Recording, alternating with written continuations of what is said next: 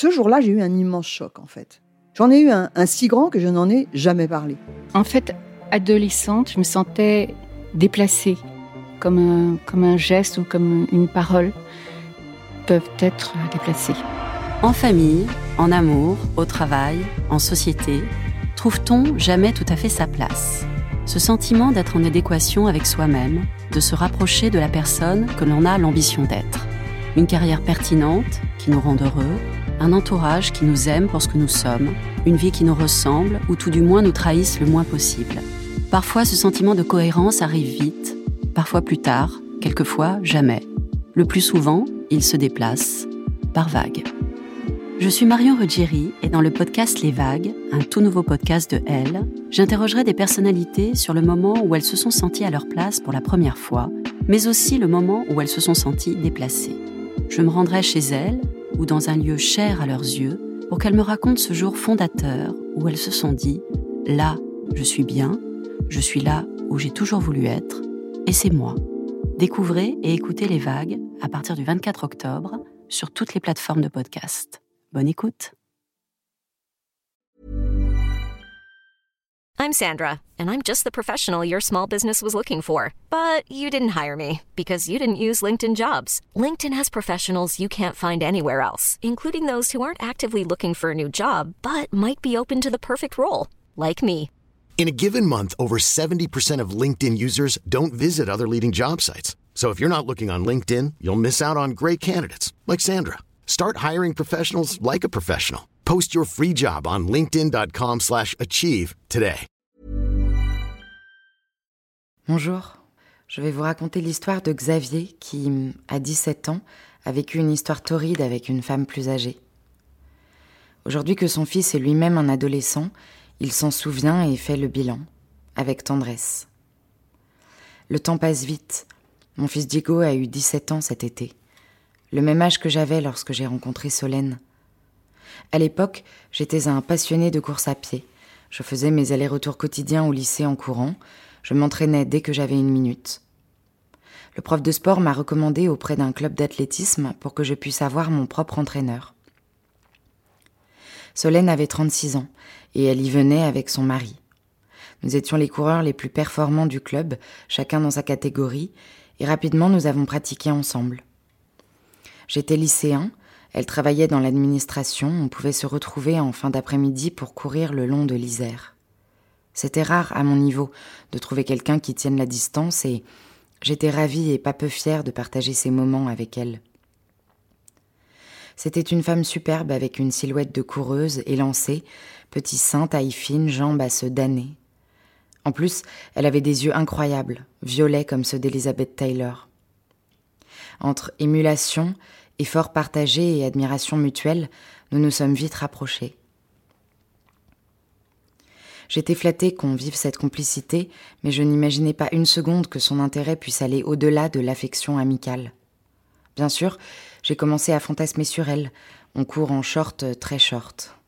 J'avais déjà fait l'amour avec une fille de mon âge, mais pour l'ado que j'étais, être initiée aux choses du sexe par une femme telle que Solène tenait du rêve. L'expérience, la connaissance de son corps, de son plaisir et de celui de son partenaire, autant de choses que ne pouvait offrir une fille de 16 ans, aussi terrifiée que moi à l'idée de franchir le pas. J'essayais de refouler ça lorsqu'on s'entraînait, mais souvent, dans ma tête, ça partait en vrille. Et un jour, nous avons gagné, chacun dans sa catégorie, un semi-marathon. Le prix était un long week-end à Londres. Il allait de soi qu'on le passerait ensemble. Déjà dans le bus qui se dirigeait vers l'aéroport, l'ambiance avait changé entre nous. Elle potassait son guide et m'indiquait des lieux. Nos têtes se trouvaient très proches l'une de l'autre, alors que jusque-là, nous en étions à peine à nous faire la bise. Arrivés à l'hôtel, à côté de Piccadilly Circus, nous avons posé nos affaires, évidemment chacun dans sa chambre, et nous avons passé l'après-midi à arpenter Londres. Elle avait concocté un super itinéraire, moitié monument, moitié shopping.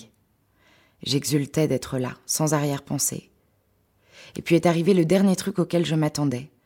Alors qu'on traînait chez Merck Spencer, elle a pris ma main. Je me disais que c'était une marque d'amitié, qu'il ne fallait pas que je me méprenne ni que je commence à me faire des films. Solène qui flirtait avec moi De la science-fiction. Le soir, on a mangé dans un petit resto. J'avais commandé un truc bizarre, genre huître à la menthe. Je faisais mon malin, mais je me demandais comment j'allais pouvoir avaler ça. La vérité, c'est que j'étais de plus en plus troublée et que je ne voulais pas que ça se voie. Elle souriait à mes clowneries et me regardait d'une façon qui n'arrangeait pas mes affaires. Au dessert, elle a soufflé la bougie qui se trouvait au centre de la table et s'est penchée vers moi pour m'embrasser. Tu es beau, Xavier. Est-ce que tu sais à quel point tu es beau? Elle m'a avoué que cela faisait un bon bout de temps que je lui plaisais et qu'elle m'admirait, comme athlète et comme personne. Moi, je ne me trouvais pas beau, loin s'en fallait, et ces mots m'ont bouleversée. Elle m'a demandé si je ressentais la même chose et si j'avais envie qu'on dorme ensemble. J'ai répondu oui à tout. Nous sommes rentrés à l'hôtel. Elle est venue dans ma chambre et, vous imaginez, deux marathoniens fous de passion. On a fait l'amour toute la nuit, littéralement. On a vu le jour se lever. Je savais à peine à l'époque ce que le mot préliminaire pouvait vouloir dire. Ah bon, les femmes aiment tant que ça qu'on leur caresse les seins, et on peut rigoler au lit sans avoir l'air débile. Au réveil, nous avons recommencé. J'étais excitée et renversée en même temps. Et si j'ai évidemment adoré qu'elle prenne mon sexe dans sa bouche, j'ai été presque choquée quand elle a dirigé ma tête vers le bas de son ventre. Comme je savais que ça se faisait, je me suis appliquée, soucieux de bien faire sans pour autant savoir si j'aimais ou pas. On est à peine sorti de l'hôtel, juste ce qu'il fallait euh, pour avoir des photos à montrer en rentrant. Et tant pis pour le British Museum. Je n'en revenais pas de pouvoir réaliser mon fantasme. J'avais l'impression d'avoir atterri sur une autre planète. D'ailleurs, pendant l'année qu'a duré notre histoire, cette sensation ne m'a pas quittée. On s'est embrassés comme des fous jusqu'à Paris.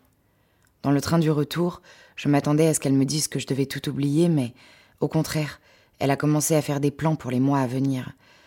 À la rentrée, j'ai commencé la fac à Lyon, j'occupais ma chambre universitaire et je rentrais le week-end chez mes parents.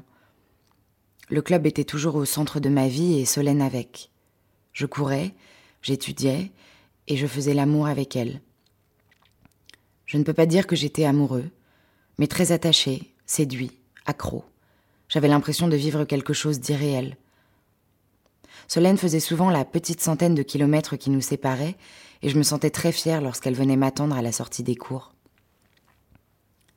J'avais droit à des réflexions assez contrastées de la part de mes potes du Waouh, quelle belle femme admiratif au Mais c'est une vieille écœurée. Pourtant, je n'en avais que faire lorsqu'elle descendait de sa golf, le sourire aux lèvres, son lancel à l'épaule.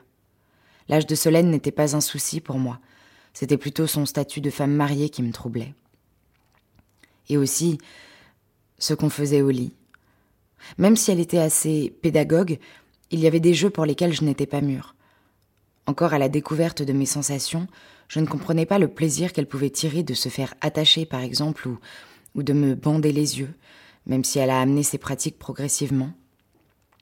Ça me faisait passer des, des moments d'aversion, ça me travaillait. Par exemple, tout ce qui touchait au sexe anal me coupait mes moyens. Blocage total, impossible. Comme si mon corps refusait d'aller plus loin. Ça aussi, ça m'a beaucoup préoccupée. Elle a dû prendre conscience alors du décalage qu'il y avait entre nous, pas dans l'état civil, mais dans nos têtes. Nous nous écrivions souvent, jusqu'à trois lettres par semaine. Dans les années 80, il n'y avait pas d'email. Et à ce moment, le ton des siennes a commencé à devenir mélancolique et fataliste, elle n'était pas heureuse avec son mari, qui ne voulait pas d'enfants et dont la libido était quasi inexistante. Mais avec moi, disait-elle, aucun avenir n'était possible. Moi, à 18 ans, je ne me projetais pas au-delà de la fin de mes études.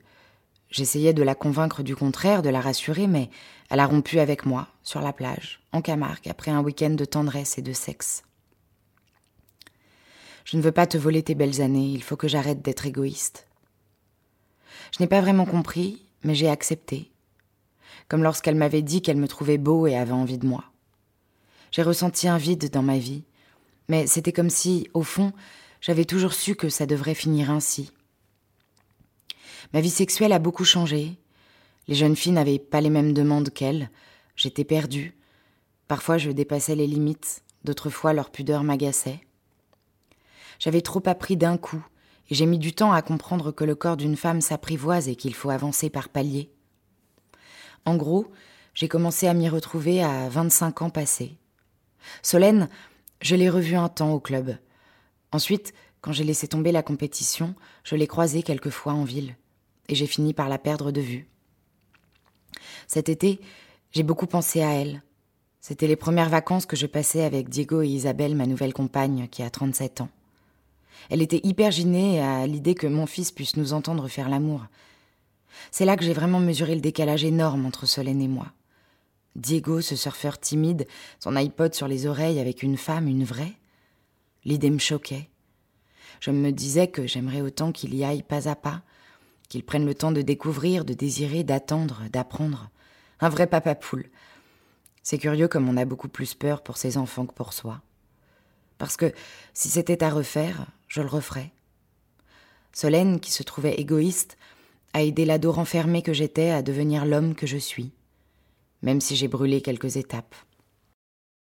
Voilà, c'était mon histoire. Je vous dis à très bientôt. Selling a little or a lot? Shopify helps you do your thing however you cha-ching. Shopify is the global commerce platform that helps you sell at every stage of your business. From the launch your online shop stage to the first real life store stage, all the way to the did we just hit a million orders stage. Shopify is there to help you grow. Shopify helps you turn browsers into buyers with the internet's best converting checkout. 36% better on average compared to other leading commerce platforms because businesses that grow grow with Shopify. Get a $1 per month trial period at Shopify.com slash work. shopify.com/work.